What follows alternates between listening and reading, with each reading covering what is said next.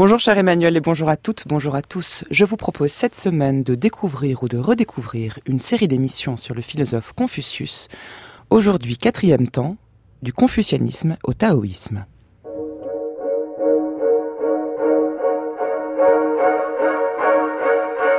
La prise du dragon consiste à immobiliser l'adversaire en saisissant son nez avec les doigts de pied. Aïe!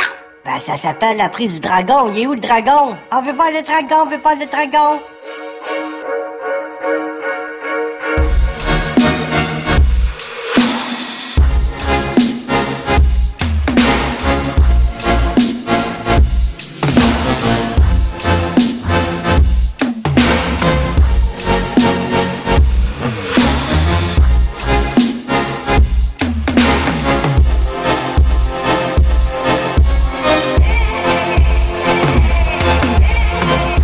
Chemin de la philosophie vous accompagne tous les jours de 10h à 10h53 en direct sur France Culture et toutes les nuits ou quand vous voulez en téléchargement. Chaque semaine, on vous invite à déambuler autour d'un auteur ou d'un thème à la croisée des disciplines, philosophie, littérature, cinéma, musique, et chaque jour nous donnons la parole aux amoureux du savoir, aux gourmands de la pensée, aux férus de transmission, la crème de la crème à votre service et au creux de votre oreille.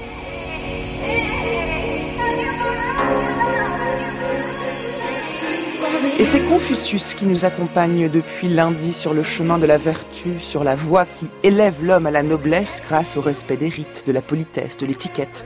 Le confucianisme a ses vertus, peut-être aussi ses vices, en tout cas ses limites. Et quoi de mieux pour les identifier que de le confronter à un autre courant de pensée chinois, le taoïsme. Écoutez les conseils que Lao se dispense à Confucius, il faut être comme de l'eau. 当今之事，王纲失序，天下纷乱，可你还是要一意孤行，推行礼乐仁义吗？Conquio. De nos jours, le monde a beaucoup changé. Tout me semble être plus que chaos. Pourtant, vous continuez à poursuivre votre éthique, les rituels, la musique, l'humanité et l'harmonie. Je suis un peu honteux. Je ne suis arrivé à rien. Alors arrêtez de vous entêter. Tous essayent de se couvrir de gloire, mais ça ne dure qu'un temps. Que me conseillez-vous de faire alors? Comment réussir à forcer la porte d'un monde qui refuse de s'ouvrir à vous? Peut-être que votre accomplissement se trouve dans l'absence de réussite. Rien n'est aussi doux que l'eau, et pourtant aucune force au monde ne peut la vaincre. Alors il faut être comme l'eau. Votre éthique est belle, elle est intemporelle et survivra aux hommes. Elle est au-delà de l'espace et au-delà des mots. Ma voix est sur cette terre. Soyez tolérant envers ceux qui ne vous comprennent pas. À la différence des gens aisés, je n'ai pas de richesse à offrir. Je n'ai que des conseils à partager. Bonjour Alexis Lavis. Bonjour. Bienvenue sur le chemin de la philosophie. Bienvenue à nouveau. Vous Merci, étiez avec oui. nous hier pour nous parler de, de, la, de la morale chez, chez Confucius et donc aujourd'hui de cette comparaison entre le confucianisme et le taoïsme. Vous êtes professeur agrégé de philosophie, spécialiste de philosophie comparée en Orient, hein, plus particulièrement des courants bouddhistes, taoïstes et confucianistes, l'auteur de L'espace de la pensée chinoise aux éditions Oxus, Confucius, précepte de vie, des textes choisis par vous au, point, et un ouvrage sur Confucius et le confucianisme notamment chez Pocket. Bah, les conseils dispensés euh, par Lao Tzu à Confucius, eh bien le conseil numéro un, c'est peut-être d'arrêter de dispenser des conseils justement. Alors Alexis Lavis, est-ce que comment comment faire cette distinction entre les deux, si ce n'est peut-être par la différence des préceptes qu'ils vont enseigner à leurs disciples? Oui, c'est une différence euh, importante. Je dirais même que, euh, au fond, peut-être que Lao Tzu, alors c'est une rencontre euh, un peu mythique hein, entre Lao Tzu et Confucius. On ne sait pas si elle a vraiment existé. Ah, on ne sait pas si elle a vraiment existé. Ah non, non, il y a peu de chances que ça ait existé. On la doit à Sema Tsien, qui est un, un historien de la première dynastie impériale. Donc, on est au deuxième, troisième siècle.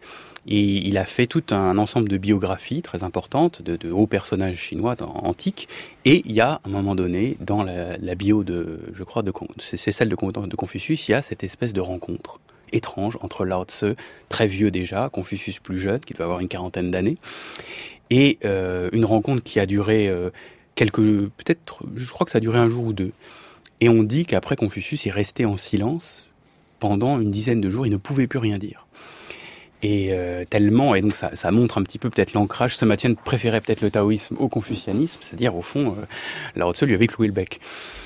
Et, euh, effectivement, euh, dans cet extrait là, donc tiré du film Confucius, au fond, on pourrait même aller plus loin que Lao Tzu lui-même, et au fond dire à Confucius, mais arrête d'avoir, de chercher à avoir raison. Parce que ce qu'il lui dit, c'est arrêtez de vous entêter, l'accomplissement, c'est l'absence de réussite, il faut être comme l'eau. C'est-à-dire se laisser être, ne pas essayer d'être autre chose que ce que nous sommes.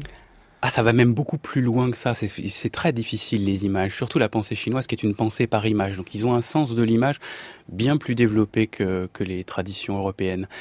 Être comme l'eau, euh, c'est être sans forme, c'est-à-dire sans individualité, sans volonté. Et c'est très très compliqué ça. Comme euh, je me souviens, j'avais parlé de ça avec quelqu'un il y a quelque temps et euh, il était tout à fait content. Il trouvait ça au fond assez sympathique. L'idée, ah, on n'a pas de volonté, euh, on se laisse aller. Il y a un côté un peu romantique, euh, spa. Alors que, imaginez, vous, n'exister sans, exister sans volonté. Aucune. Euh, comme un fétu de paille jeté dans le vent. Mais c'est insupportable, oui. Donc on voit bien que la, la proposition de Lao Tzu ne va pas du tout de soi. Et il faut, faut se méfier du côté, euh, du côté euh, Attirant, poétique, être Voilà, comme l'eau. euh, un, un peu, un peu, un, un peu, un peu poétique au sens Mm. vague. c'est le cas de le dire. Euh, oui, du, du, du taoïsme, alors qu'en réalité c'est très précis. Dire je suis comme l'eau, ça veut dire je n'ai plus de forme, je n'ai plus d'identité.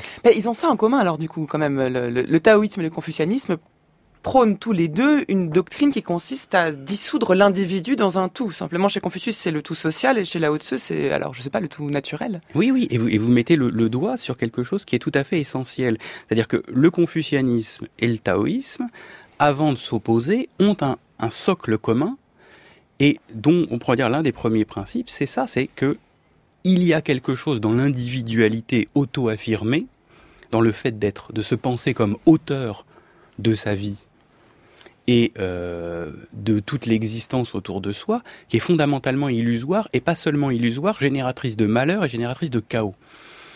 Et se considérer comme auteur, c'est un problème.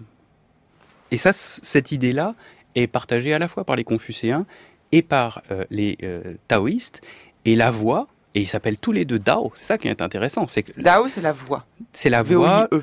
ouais, le courant océanique presque, c'est-à-dire une mouvmentation, Une mouvmentation. une mouvmentation, Pourquoi pas un mouvement? Parce que c'est le fait même d'être mouvement. On pourrait dire il y a des mouvements et il y a le fait même d'être mouvement. Donc on, on monte, euh, on, on passe du, du modèle à la classe au-dessus. On fait de la méta, c'est un méta-mouvement. C'est le mouvement des mouvements. C'est donc la mouvmentation qui est par elle-même régulatrice, qui est par elle-même ordonnatrice. Autrement dit, l'auteur de ce qui est n'est jamais un individu, mais on pourrait dire un tout. L'ordre est toujours de l'ordre du tout. Et la grande question que se posent à la fois Lao Tzu et Confucius, c'est comment tenir une place, comment avoir une place, comment habiter au sein de ce Dao, de ce courant, de cet ordonnancement. Et la seule solution, c'est déjà vaincre, comme disait Confucius, vaincre son moi, c'est-à-dire vaincre cette volonté de s'auto-affirmer, de s'auto-justifier en permanence, pour écouter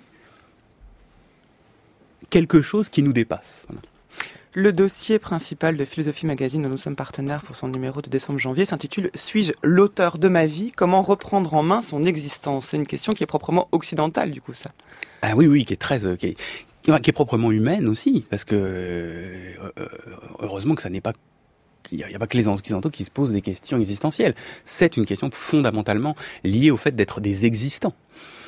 Euh, c'est-à-dire aussi des particularités, c'est-à-dire aussi des particularités en conflit, euh, ayant euh, pour euh, devoir être de, de se relier.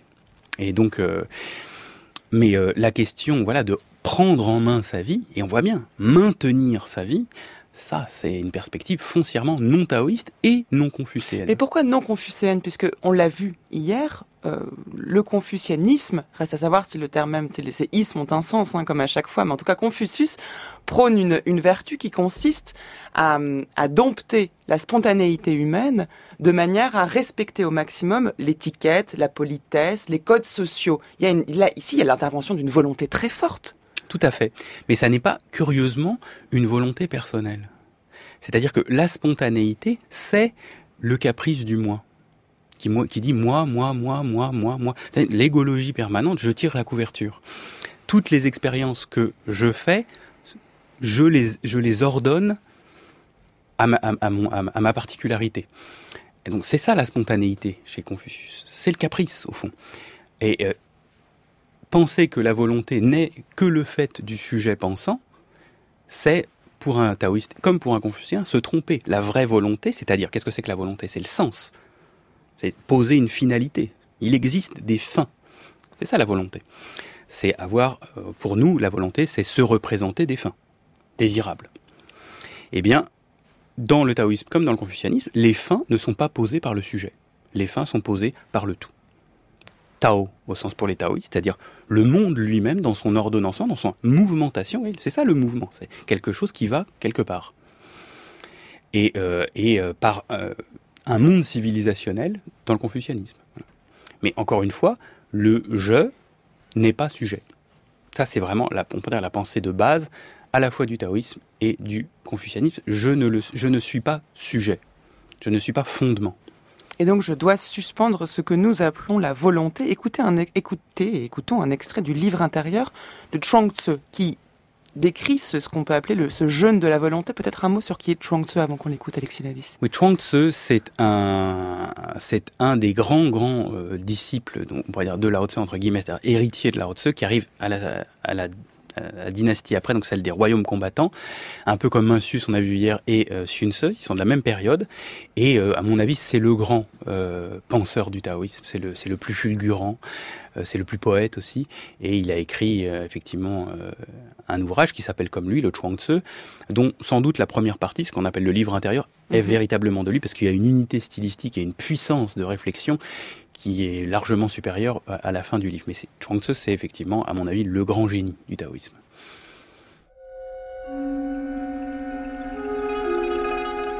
L'éparpillement et la confusion engendrent l'excès, qui engendre à son tour le trouble et la peine. Or, il n'y a pas de remède à ce genre de trouble. Jadis, les hommes accomplis se laissaient d'abord pleinement habiter par la voix, et ensuite seulement il tentait d'y faire séjourner les autres êtres. Si tu n'es pas pleinement habité par la voix, comment te serait-il possible de rectifier les actes d'un tyran? Sais-tu véritablement comment l'on devient infidèle à la voix Sais-tu seulement où l'intelligence prend sa source? Le souci du renom détruit la fidélité à la voix et l'intelligence s'origine dans un combat. La renommée, c'est la mise à bas des hommes entre eux et l'intelligence est l'arme de cette lutte. Gloire et intelligence sont des choses bien funestes dont il faut se déprendre pour garder ses pas sur la voie. Quand bien même tes dispositions seraient belles, ta foi parfaitement ferme, ta réputation sublime et tes qualités d'argumentateur bien aiguisées, si tu ne comprends pas l'esprit des hommes, ta volonté de remettre un tyran dans le droit chemin à l'aide de sermons n'est qu'une façon d'utiliser sa vilenie pour mettre en valeur ton excellence et assurer ta propre gloire. Humilié, le prince te déclarera nuisible aux hommes et on te nuira en retour pour cette raison. Et suppose qu'il soit le genre de souverain qui apprécie le talent et méprise les hommes de peu. Comment pourras-tu te distinguer parmi les esprits brillants qui l'entourent? Si tu n'oses plus lui adresser aucun reproche, ce prince continuera à écraser les autres et nourrir ainsi son triomphe. Impressionné, tu finiras par te soumettre, ne sachant plus quoi répondre, et adopteras sa façon d'agir. À terme, ton cœur même sera corrompu.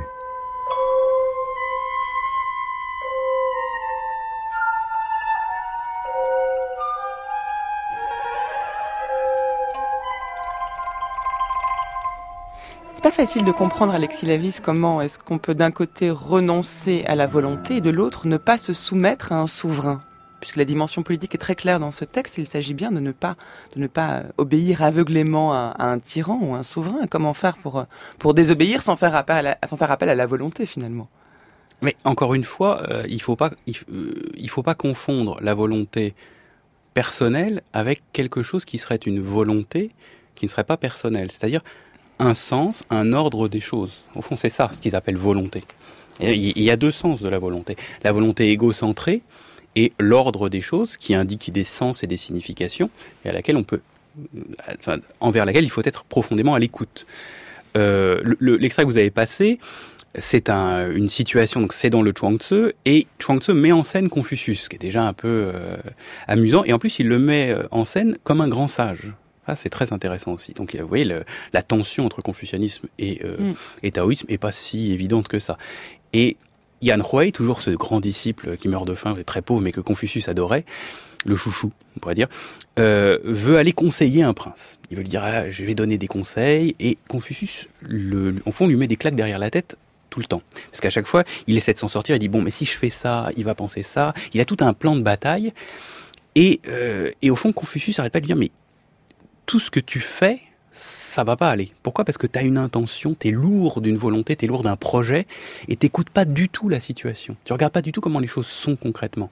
Tu sais pas où tu vas, tu sais pas où, où ça en est, qui est euh, ton interlocuteur, quelles sont ses forces. Autrement dit, tu, n'entends rien. Et alors, Yann Roy, il dit, mais comment faire ça? Et, c'est la proposition de, de, de Confucius, il dit, il faut que tu opères un jeûne.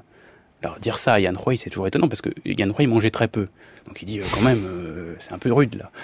Il dit non, non, non, pas ce jeûne-là, le jeûne de la volonté. Et alors là, il comprend pas, il dit le jeûne de la volonté, c'est le jeûne de ta particularité, le jeûne de tes projets, le jeûne de ta manière d'agir qui est d'imposer au monde tes états de conscience. Ouvre-toi à ce qui est. Et là, c'est Confucius ou Lao Tzu qui parle? Ah, C'est Laotius. C'est en fait c'est les taoïstes qui parlent par la bouche de Confucius. Mais euh, Confucius aurait peut-être pu dire ça, même si c'est pas certain, parce que on pourrait dire dans l'horizon confucéen, il aurait été plus euh, normal de conseiller le prince en lui rappelant euh, les codes de l'éthique et de l'étiquette de la dynastie régnante précédente, donc de ramener, on pourrait dire, le souverain décadent dans l'ordre à partir duquel il a reçu sa souveraineté, c'est-à-dire l'ordre royal, euh, euh, la codification des comportements, la codification des pouvoirs, dont il n'est pas l'auteur, mais qu'il s'est emparé de façon abusive. C'est ça le tyran. Le tyran, c'est quelqu'un qui, confond la volonté commune et la volonté individuelle. Or, le vrai souverain, c'est celui qui se confond dans la volonté commune et qui renonce à sa volonté individuelle. Et le tyran, c'est celui qui sacrifie la volonté commune pour sa volonté individuelle et qui fait passer l'une pour l'autre. Vous voyez, euh, et c'est pour ça que le mot tyran apparaît dans l'extrait. C'est tout à fait, c'est un jeu sur les volontés, sur les natures de la volonté. Et au fond, euh, ce que dit un taoïste, c'est que, au fond, tous les êtres humains ont tendance à être, à être des tyrans. C'est-à-dire à confondre l'ordre du monde avec leurs caprices personnels. La seule manière de faire, c'est de réentendre l'ordonnancement des choses. On pourrait dire la plus grande pensée écologique qu'on ait faite, c'est le taoïsme. Écologique? Oui, enfin de, de l'écologie. Voilà. C'est-à-dire vraiment le sens de l'être humain n'a pas à s'imposer au monde, il a à habiter un monde, et la seule manière d'habiter, c'est de l'entendre, d'entendre comment les choses fonctionnent, et que l'ordre, il est propre au monde, il n'est pas propre au projet humain. Et donc, est-ce que ça veut dire que le taoïste va, comme le confucianiste, respecter un ordre aussi? Tyrannique soit-il, au nom du respect de l'ordre et du laisser-être des choses. Parce que là, c'est passionnant parce qu'on a deux approches complètement différentes. Le confucianisme qui, qui, veut, qui va essayer de prôner une forme de conservatisme de la société politique au nom du respect de la tradition. De l'autre, le taoïsme qui va dire qu'il faut laisser être les choses, ne pas intervenir, donc ne pas essayer de dompter l'homme au nom du respect des rythmes, au contraire le laisser être, le dissoudre dans, dans, le tout. Mais les deux conduisent finalement une attitude politique qui paraît assez semblable. Eh oui, tout à fait. C'est-à-dire, euh, et c'est même le taoïsme est tout aussi conservateur. Oui, c'est-à-dire, mais, mais, mais euh, ce qu'il faut voir, c'est que personne n'est l'auteur de cet ordre. C'est ça qui change tout. Ça peut jamais être La différence du confucianisme. Euh, oui, mais même au fond dans le confucianisme, dans le confucianisme, il n'y a pas d'auteur. C'est là, c'est la dynastie des Zhou, mais avant il y avait la dynastie des Xia, il y avait la dynastie des Shang. C'est-à-dire, c'est une espèce de, c'est un espèce de monde. Alors que voilà, c'est pour les taoïstes, le monde confucéen est encore un monde fabriqué. C'est encore un monde institué, c'est encore au fond un monde culturel, donc c'est partiel, c'est partial. C'est les deux, partial et partiel. Et du coup, ça déséquilibre les choses. Et du coup, c'est générateur de souffrance. Mais euh, pour les taoïstes, il existe un ordre avant tout ordre, le véritable ordre sans auteur, et donc pur d'une certaine manière, exempt de toute fabrication, c'est le Dao, c'est-à-dire les choses comme elles sont. Et euh, donc ça, c'est vraiment ce sur quoi les confucéens et les taoïstes vont se battre. Est-ce qu'à l'état naturel, il existe véritablement un ordre? Et est-ce que cet ordre est à la mesure de l'homme? Pour les taoïstes, pour les taoïstes, l'ordre n'est pas initial. Non, non, pour les taoïstes, l'ordre est propre à la nature même. Ah oui, non pas à l'humanité Et l'homme qui l'impose. a sa place dedans, à condition qu'il cesse de faire le gamin, on pourrait dire, mais qu'il écoute véritablement, qu'il abandonne quelque chose. Pour les taoïstes, le monde naturel a un ordre, mais l'homme n'est pas encore à sa place dans cet ordre. Il a aménagé un ordre. Pour le de- confucianisme, vous voulez dire Oui, pour, pour le confucianisme, bien sûr. Pour le confucianisme, il est aussi de la responsabilité de l'homme de faire en quelque sorte sa place au sein de cet ordre-là. Ça, c'est celui qui va le plus loin, comme je l'avais dit hier, c'est Sun Tzu qui dit véritablement, voilà, il faut faire le monde humain.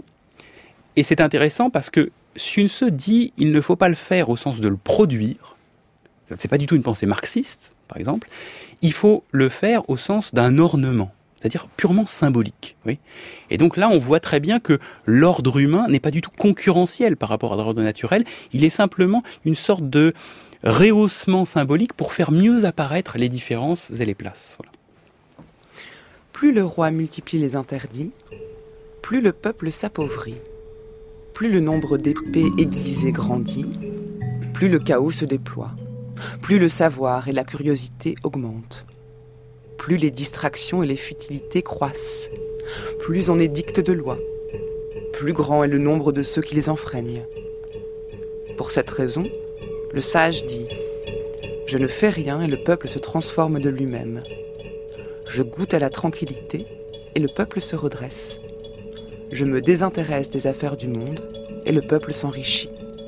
Je désire le non-désir et le peuple retrouve l'authenticité du bois brut. 法国是一个最大的一个 feminist 的国家。什么东西是 feminist？他说：“这个 celui dont le métier est d'entretenir les cheminées en bon état, de fabriquer des tuyaux de bois,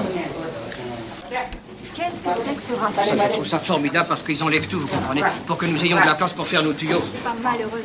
Qu'est-ce qu'on va en faire tous ces tuyaux? Mais ne vous occupez pas de ça, ma chérie. Vous pensez bien que les Chinois doivent avoir leur petite idée. Les Chinois, les Chinois. Bah quoi, les Chinois? Oui, ils sont là, ils sont les maîtres. Ça, je n'en suis pas mécontent. Ça veut dire que plus je les vois, plus je les vois à l'œuvre, plus je me rends compte, n'est-ce pas, et plus je comprends le sens propre de leur doctrine et de leur action. La société, la société industrielle, bouffaient les individus. L'homme devant sa machine n'était plus lui-même qu'une machine. Maintenant, forcément, ce retour au travail manuel lui a rendu toute sa dignité, sa grandeur. La politique impérialiste et bourgeoise de la France, ce goût du plaisir, de la flânerie, répandu dans le peuple, avait vraiment, il faut le dire, balayé toutes les valeurs morales. C'est pour ça d'ailleurs que nous avons perdu la guerre. En somme, vous êtes de leur côté. C'est-à-dire que je- oui, je suis du côté de, de l'œuvre de rénovation nationale et marxiste, et ça, je veux y contribuer, puisque le monde progresse, l'avenir est radieux. Personne ne peut changer, vous entendez, personne ne peut changer le courant général de l'histoire. Et l'amour dans tout ça? Mais ma petite fille, il n'y a plus qu'un seul amour, celui du peuple.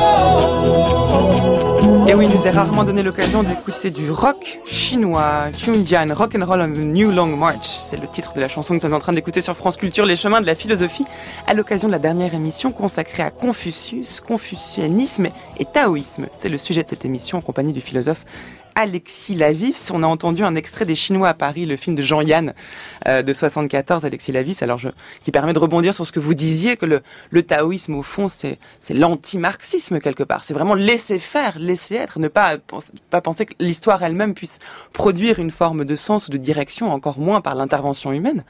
Mais finalement, comment, comment un pays comme la Chine qui puise, euh, qui, qui plonge ses racines dans le confucianisme et le taoïsme, c'est-à-dire le conservatisme et le laisser-être, a pu produire le communisme alors Ah, euh, c'est pas si sûr que, que, le communisme chinois soit euh, le communisme au sens où on l'entend. Euh, c'est très chinois. Dans le communisme chinois, il faut beaucoup insister sur le fait qu'il soit chinois. Je, je, pense à quelque chose, par exemple, vous savez que pendant la révolution culturelle, les étudiants euh, se sont attaqués euh, à toutes les pancartes, à tous les panneaux, à tous les lieux dits, euh, bref, à toutes les nominations qui rappelaient le monde impérialiste et bourgeois des époques précédentes. Or, cette pratique-là de changer les noms, vous savez que c'est l'une des plus anciennes pratiques impériales qui existent. C'est-à-dire que même Confucius disait que doit faire un souverain? D'abord, il doit changer les noms ou plutôt renommer comme il faut. Han Fei, euh, un des grands penseurs euh, politiques chinois, lorsqu'on lui demandait à quoi ça sert un souverain, il dit ça sert à changer les noms. Vous voyez, donc on retrouve toujours la même chose. Euh, L'interventionnisme n'est pas, c'est une pratique politique existante et que les et que on pourrait dire toute pratique politique doit faire. Donc ça, ça n'a pas changé. Euh, ensuite, le, le taoïsme n'a jamais été doctrine d'État. À l'inverse du confucianisme. À l'inverse du confucianisme. Et là, c'est là que le isme doit prendre tout son sens. C'est-à-dire que euh, l'empereur Wu des Han, euh, donc qui était un, un, monarque de cette première dynastie, euh, impériale cette fois et pas royale, vu que les Han s'étaient un peu imposés de façon cavalière, euh, pour légitimer le pouvoir en place, donc l'inscrire dans un ordre, dans une traditionnalité, ils se sont dit tiens, on va se, on, va ancrer notre pouvoir, on va lui donner une autorité, une autoritas, et ça va être le confucianisme. Pourquoi? Parce que c'est la pensée la plus traditionnaliste. Et donc du coup, ils ont utilisé le confucianisme comme instrument de légitimation du pouvoir en place. Et c'est comme ça que le confucianisme est devenu, euh, est devenu un instrument idéologique, ce qu'il n'était pas du tout à Au la base. Au troisième siècle avant de notre Voilà, puis après ça n'a cessé de, de, de, continuer. Mais le, le taoïsme, lui, a toujours été un peu anard. Donc il a toujours euh, aimé euh, les lignes de fuite. Et c'est pour ça que le, le courant taoïste euh, n'a d'unité que de son nom, parce que ça part dans tous les sens. C'est une espèce de nébuleuse. On trouve des, des courants alchimiques, on trouve des courants de gymnastique, on trouve de la pharmacopée, on trouve des pratiques divinatoires, on trouve une religion taoïste aussi. Euh, très baroque. D'ailleurs, j'ai été il n'y a pas longtemps au grand temple taoïste de Pékin. Et vous avez euh, le panthéon taoïste, qui est une espèce de haute cour de justice, avec euh, un dieu pour la petite vérole, un dieu pour les culs de basse fosse. Et ça part dans tous les sens. Donc, euh, donc c'est vraiment, on pourrait dire, le, le taoïsme est, est multipolaire et donc n'a pas eu d'influence politique directe. Et d'ailleurs, il n'a jamais voulu en avoir mais il reste très présent au sein de la société, mais de manière plus, plus culturelle ou plus religieuse. C'est ça, c'est la dimension politique est complètement absente. Elle n'est pas complètement absente puisque euh, elle, baigne la culture générale. Donc les gouvernants euh, ont un sens de l'harmonie, aussi du respect du yin, du yang, euh, du, voilà bon, bref de ça. Mais ça reste un, une sorte de, vernis. Voilà. est-ce qu'on est qu'on pourrait dire qu'il y a une politique taoïste? Dans le texte qu'on a entendu de Chuang Tzu tout à l'heure, il y avait quand même cette dimension politique très importante. Hein. On doit rectifier les actes d'un tyran, ne pas se soumettre à ce tyran qui va nous imposer une façon d'agir? Mais c'est rectifier, c'est pas, euh, ça n'est pas euh, imposer un ordre personnel à un autre ordre personnel. Parce que nous, au fond, c'est ça qu'on entend par rectifier. Faire une révolution, c'est euh, c'est dire je t'impose mon ordre et on renonce au tien. Non, non, non. Ce que disent les taoïstes, c'est que on s'en sortira jamais tant qu'on restera dans une forme de système. C'est un peu, là, pour le coup, l'école de Palo Alto là, et, et, la cybernétique nous aiderait beaucoup. Euh, C'est-à-dire qu'on s'aperçoit souvent que lorsqu'on cherche à changer absolument les choses, lorsqu'on veut trouver absolument des solutions, ben en fait, c'est ça le problème. Et c'est exactement ce que dit Lao Tzu ici. Euh, tant que vous cherchez à rustiner en permanence, la fuite continue. Si vous voulez arrêter la fuite, laissez le, la citerne couler entièrement. Et donc, euh, c'est-à-dire, il faut changer de système. Il faut, il faut faire ce qu'on appelle un changement en type 2. C'est-à-dire euh, ne plus jouer le jeu de la particularité qui euh, qui régule une autre particularité, qui compense, qui compense, qui compense, qui compense, et c'est un jeu sans fin. Et donc c'est un jeu qui va nulle part. Il dit non, non, trouvons un autre ordre, changeons de système. Et cet ordre-là, on l'a sous les yeux, c'est le monde lui-même. Le monde naturel Oui, le monde naturel, exactement. Le Tao, c'est ça. Écoutons.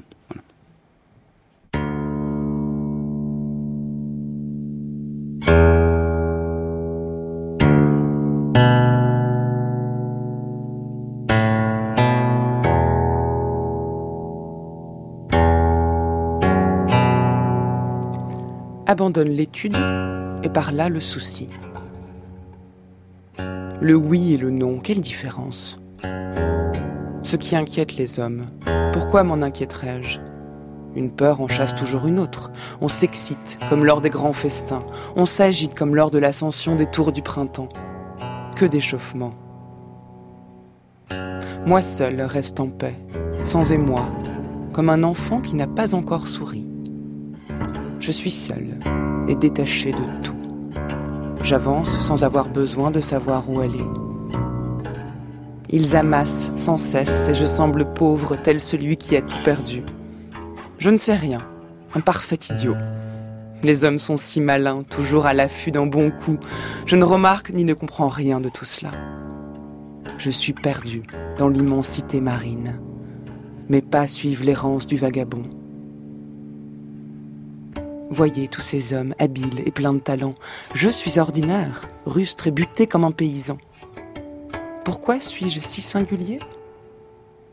Je tête encore ma mère.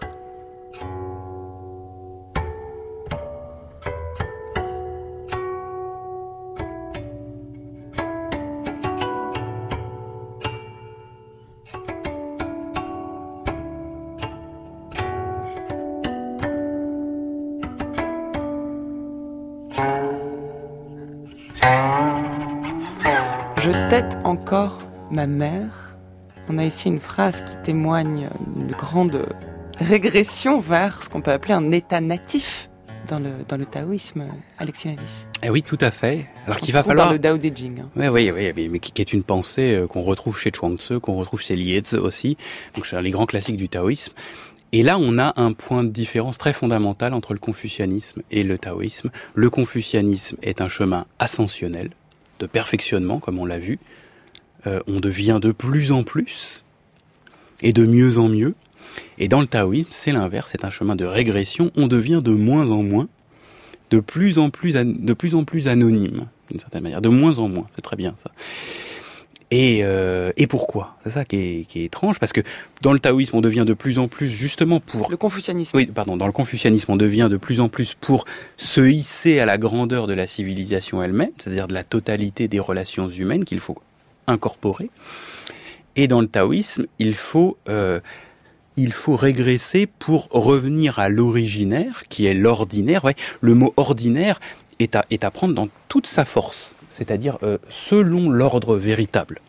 Ordinaire, selon l'ordre. Voilà, mettre en ordre. Voilà. Comme, euh, comme je disais hier, l'école normale, c'est pas l'école banale, c'est l'école qui norme.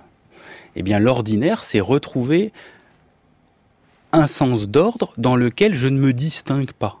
D'où le double sens d'un être ordinaire, c'est quelqu'un qui ne se distingue pas. Pourquoi? Parce qu'il est précisément confondu avec l'ordre. Et l'ordre, ça encore une fois, c'est un qui est ordre premier? qui est premier et indépassable.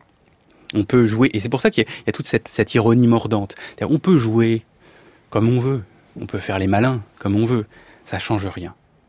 Oui, non, je suis d'accord, je suis pas d'accord, pourquoi? Au fond, c'est du bavardage. Mais ça, bon, ça peut prendre la tête, mais ça ne va jamais au-delà. Euh, parce que ça n'est pas réel. Voilà. Et ça, c'est intéressant. Euh, moi, ça m'a beaucoup euh, interrogé et même parfois gêné.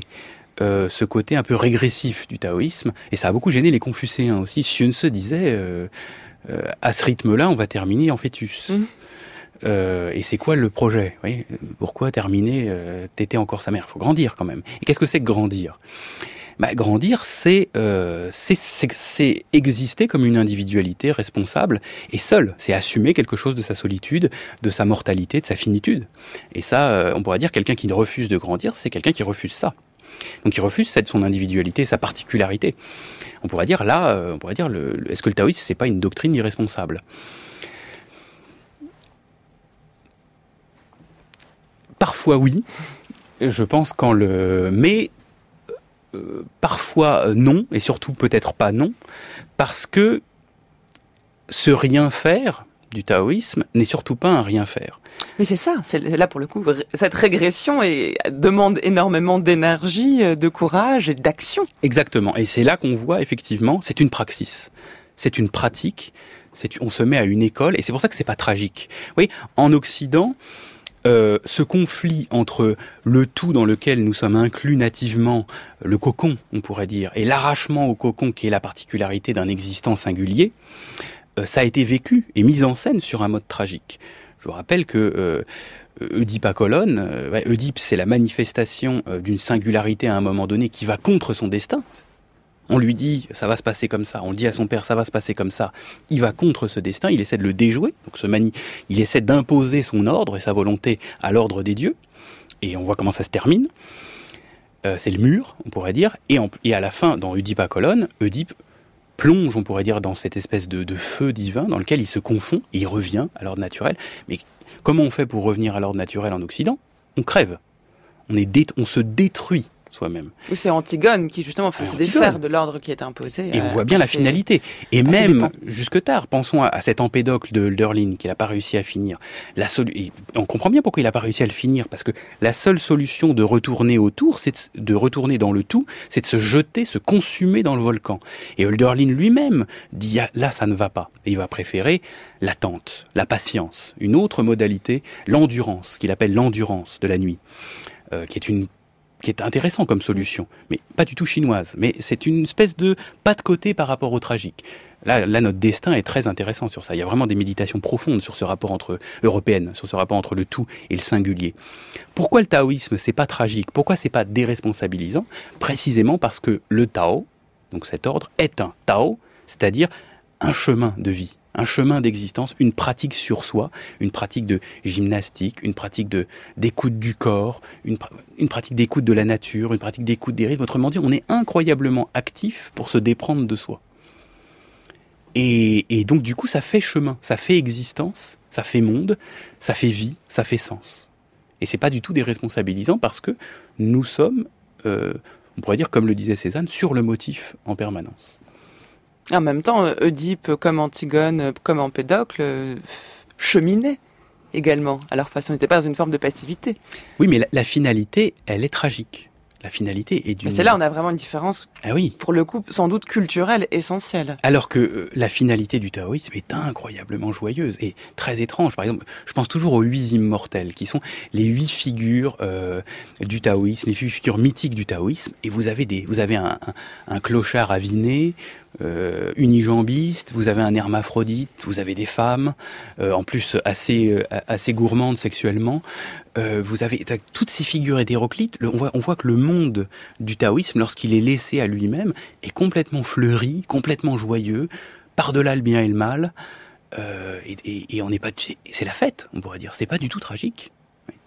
Et la fête se, se situe dans l'espace naturel. Il y a ici, contrairement peut-être à Confucius euh, et ce qu'on disait hier, un présupposé très fort qui est que l'état de nature euh, serait quelque chose de bon et de joyeux euh, et que toute forme peut-être d'existence humaine qui voudrait s'en détacher est forcément vécue comme une forme de corruption. Ah oui, chez Confucius, c'est l'inverse. Chez Confucius, Confucius n'a jamais dit qu'il fallait se déprendre de la nature. Et je pense qu'aucun penseur chinois n'a dit ça. Donc c'est la ça que- spontanéité. ouais. Voilà, la spontanéité, c'est vraiment l'ordre du caprice, l'ordre de l'enfant capricieux, qui comprend pas qu'il est dans un monde et qui peut pas faire n'importe quoi.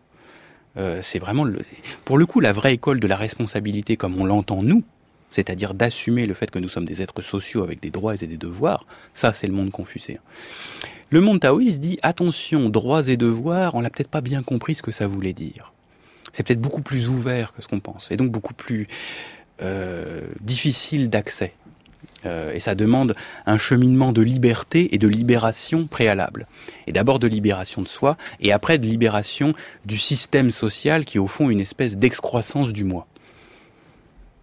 Euh, et pour entrer dans ce que, j'aime beaucoup cette expression, dans ce que Chuang Tzu appelait une démesure printanière.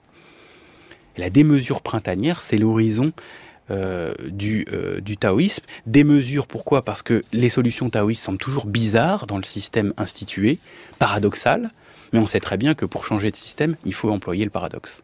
D'où ces images baroques. Voilà. Et ce paradoxe ultime, et on va, on va terminer avec ce texte-là, qui pose, là au-dessus qui le fait, que l'accès Rien n'est plus difficile que l'accès au simple. Écoutez.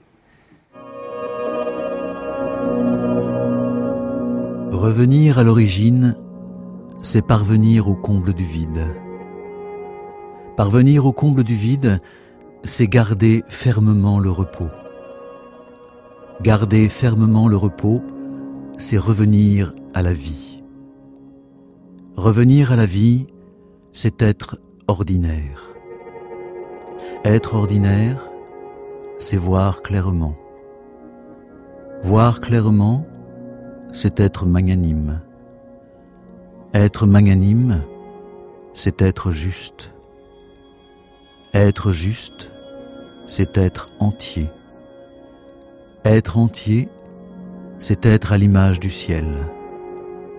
Être à l'image du ciel, c'est être semblable au Dao être semblable au Dao conduit à vivre longtemps.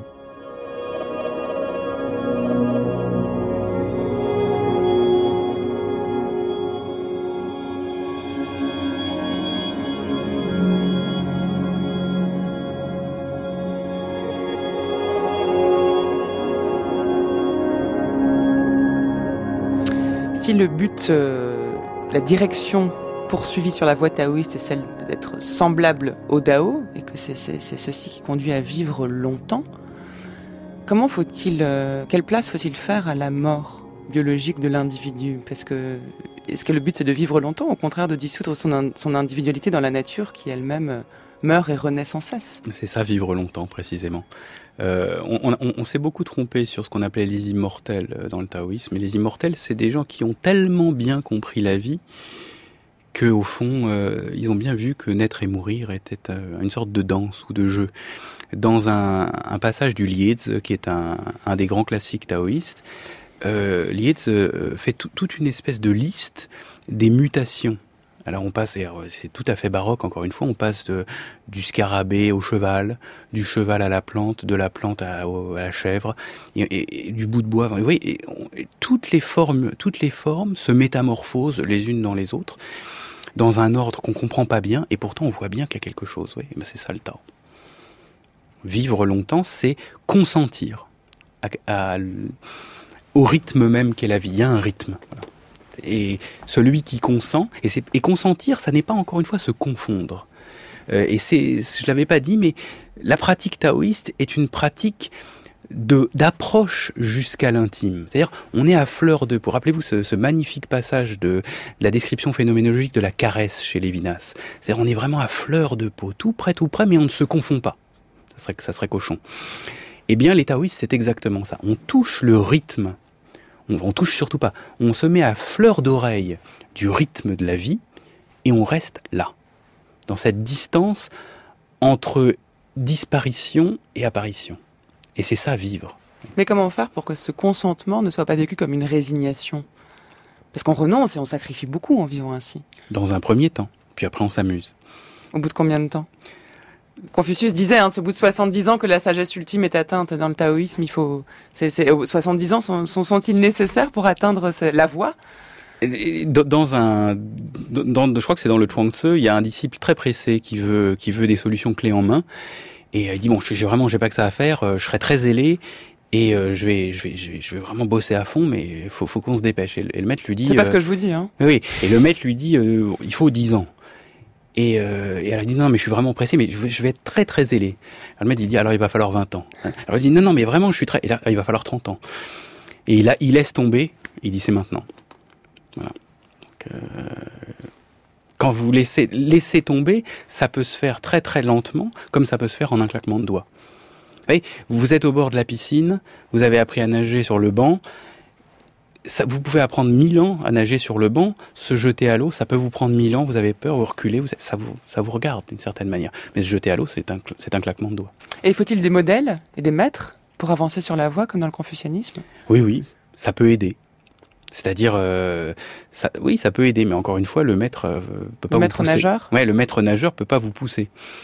Euh, c'est, c'est un, le, le renoncement est un, est un acte réel. Et effectivement, mettons-nous euh, sur le bord de la piscine et on voit bien renoncer. On, à quoi on renonce exactement? C'est pas un renon, on va pas se couper un pied. Euh, c'est, une manière de parler, renoncer. Euh, c'est simplement faire un vrai pas. Et, ça, ça peut prendre, voilà, ça peut prendre mille ans, comme ça peut prendre une seconde. Bon, jetons-nous à l'eau alors.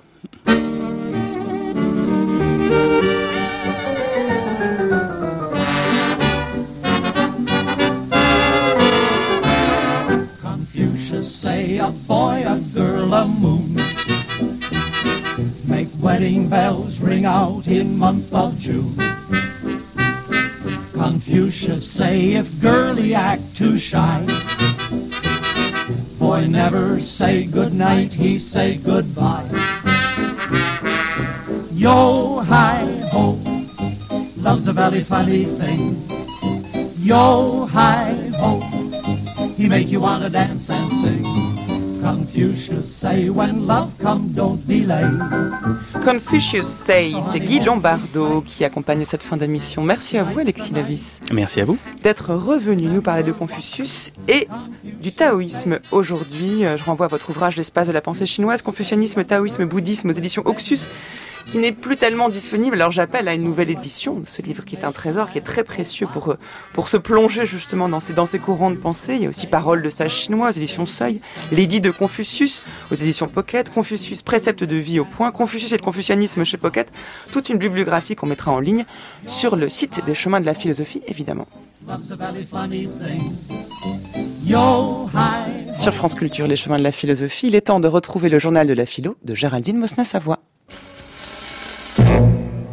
N'est pas là pour philosopher, euh, Carpentier. Quand même. Incroyable. Bonjour Géraldine. Bonjour Adèle et bonjour à toutes et à tous. Alors comme tous les jours, vous partez d'une actualité en lien avec la philosophie et je vois à côté de vous, devant vous, sur la table, un ouvrage qui m'est très cher et que j'aime beaucoup. Ce sont les œuvres de Fernando Ligny, non? Exactement Adèle, les œuvres de Fernand Deligny qui viennent de paraître aux éditions de l'Arachnéen. Alors je le rappelle, figure incontournable dans le champ de l'éducation, de l'éducation spécialisée, reconnue pour ses recherches auprès d'enfants autistes notamment et sa langue si particulière. Je rappelle qu'une émission lui avait été d'ailleurs consacrée ici au début de l'année, enfin en septembre. Oui. Eh bien la publication en un livre de toutes les œuvres de Deligny, c'est quand même presque 2000 pages, eh bien c'est un événement. Et c'est d'autant plus un événement que pour un penseur qui n'a cessé de questionner la langue et celui qui la parle, la publication de ces œuvres est bien l'occasion de se demander à qui doit-on ces œuvres, c'est-à-dire et en général à qui doit-on décrire ou de parler, ou mieux qui parle et à qui et de quoi quand on parle. Question essentielle en cette actualité autour de l'écriture inclusive et du lien entre nous et les mots. Ah là c'est gros, oh merde Ici de Ligny, cette espèce de bonhomme, c'est la main d'un garçon de 25 ans qui l'a tracé. Débile profond, disent les experts. Tel il est dans le moindre geste, tel il est dans la vie de tous les jours que nous menons ensemble depuis dix ans et plus.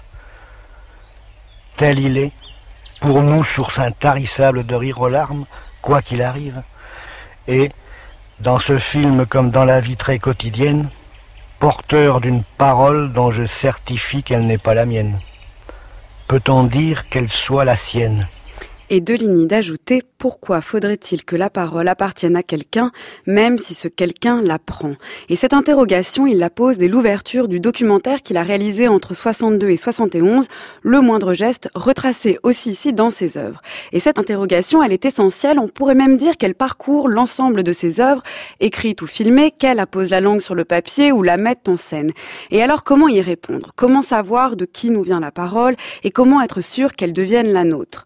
Au défaut du langage, langage non verbal, ce sont des titres explicites de deux de ces textes publiés ici, mais aussi à travers des contes, des poèmes, des récits et des scénarios, Deligny met à l'épreuve la langue, ses propriétés et sa propriété. Faut-il forcément qu'elle prenne une forme fixe, suivant des règles de grammaire et d'orthographe, et surtout est-elle vraiment un lieu dont on devient propriétaire que l'on possède? Voilà ce qu'elle en dit, la psychiatrie, de ces enfants-là qui sont nombreux. Et de là en particulier pour ne pas dire en personne. Voilà ce qu'il peut en dire, le psychiatre, qui s'efforce de dire au plus vrai de ce qu'il en voit et de ce qu'il en sait. Il avait donc 12 ans en 1967, invivable, c'est vrai, des voisins à cause de tout ce qu'on peut se dire, de tout ce qui peut se dire, et puis rien à faire. Ils l'ont bien dit, incurable, insupportable, invivable. Si avec Deligny, on peut donc se demander jusqu'où, pourquoi et comment la langue est une question de propriété, c'est que la langue elle-même est devenue un territoire déterminé par des enjeux politiques, limités, figés par certains, par certaines institutions comme la psychiatrie, qui s'en sont fait les propriétaires. Mais alors comment transgresser ces limites? Comment vagabonder plutôt que se fixer et rendre ce territoire mouvant, le déplacer, le tourner? Dans ce gamin-là, film réalisé par Renaud Victor en 1975, c'est l'extrait qu'on vient d'entendre, avec Fernand Deligny, l'enjeu est de créer un autre lieu justement. C'est le hameau des Cévennes qui prend la forme d'un lieu de vie et de sens et non celle d'un territoire institutionnel réglé, énoncé. Et c'est bien ce que les images de ce gamin Jean-Marie nous montrent, tout comme les textes de Deligny. Le lieu ne s'impose pas à la langue, mais c'est la langue qui donne vie au lieu et qui dévoile ses sens cachés. Ce qu'a voulu faire Deligny. Ce mot d'asile qui est odieux, par derrière, il y a le droit d'asile. Hein, et que c'est pas rien. Et au fond, je m'aperçois, parce que je n'ai pas fait tout ça exprès, que c'est un peu cette recherche, comme on dit, que je mène, c'est qu'en est-il, qu'en serait-il d'un asile humain? Revenir à un asile humain au sens premier mais caché de l'asile, c'est bien ce qu'a fait Deligny même malgré lui sur le terrain et dans ses textes qui sont comme des refuges de sens où l'on préfère se taire et ouvrir grand ses oreilles. Merci beaucoup Géraldine d'avoir parlé de Fernand Deligny aujourd'hui. On peut se procurer les œuvres complètes donc? Oui, aux éditions de l'Arachnéen, c'est un ouvrage magnifique, c'est donc 2000 pages. Il y a des manuscrits, il y a des extraits de scénarios, des poèmes, c'est incroyable. Il faut absolument le lire. Et voilà. Et des très bonnes introductions je signale que euh, c'est une édition établie et présentée par Sandra Alvarez de Toledo. Les 2000 pages de Deligny plus les 600 et quelques pages de la correspondance Camus-Cazaret, ça fait de la bonne lecture pour ce week-end. Merci Géraldine. Votre chronique à réécouter en ligne sur le site du journal de la philo.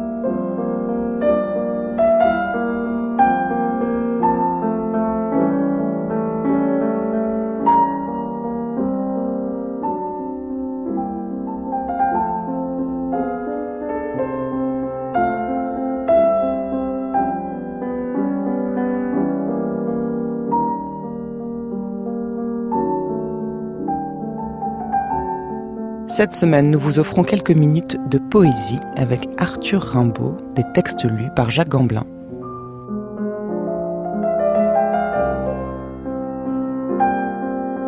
Aujourd'hui, jeunesse. Homme de constitution ordinaire, la chair n'était-elle pas un fruit pendu dans le verger?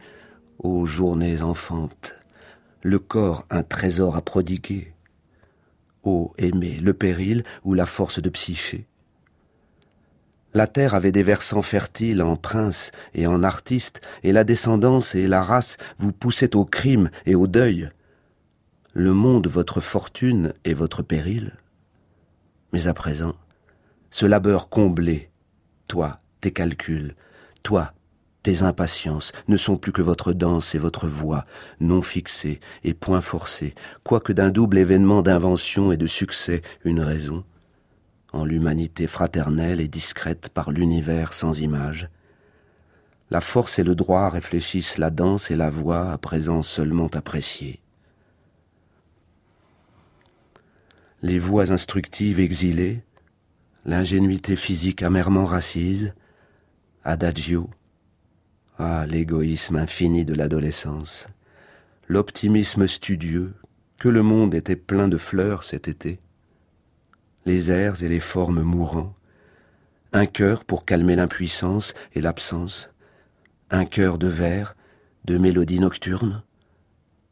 En effet, les nerfs vont vite chasser.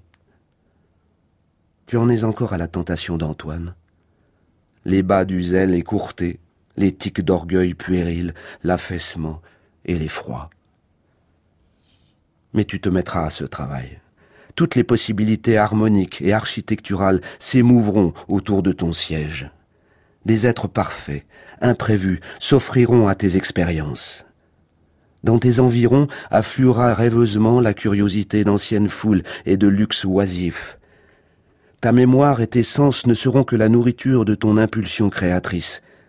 Quant au monde, quand tu sortiras, que sera-t-il devenu?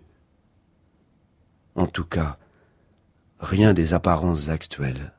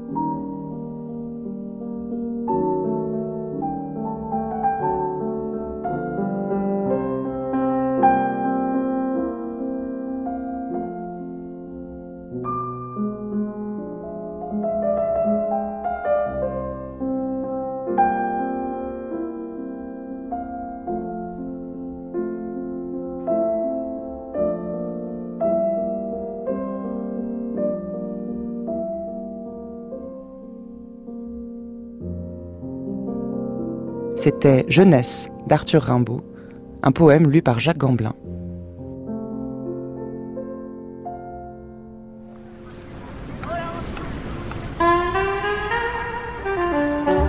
Un grand merci à l'équipe des Chemins de la Philosophie qui a préparé cette émission, ainsi que toutes les autres, Marianne Chassor, David Pargamin, Maude Markiewicz, Isis Jourda, Géraldine Mosna-Savoie, Olivier Bétard et Nicolas Berger à la réalisation, on se retrouve demain pour la suite de cette série sur Confucius. D'ici là, pour réécouter l'émission, rien de plus simple, rendez-vous sur le site de France Culture à la page des chemins de la philosophie. Vous pourrez la réécouter en ligne, ainsi que toutes celles des jours précédents et des semaines et des mois, voire des années précédentes. Vous pouvez aussi télécharger, podcaster ces émissions afin de les écouter où vous voulez et quand vous voulez. Rendez-vous également sur nos pages Facebook, Twitter et Instagram, où nous mettons en ligne quotidiennement l'émission du jour et attendons vos remarques et commentaires. On se retrouve demain à 10h donc. Mais d'ici là, restez à l'écoute sur France Culture.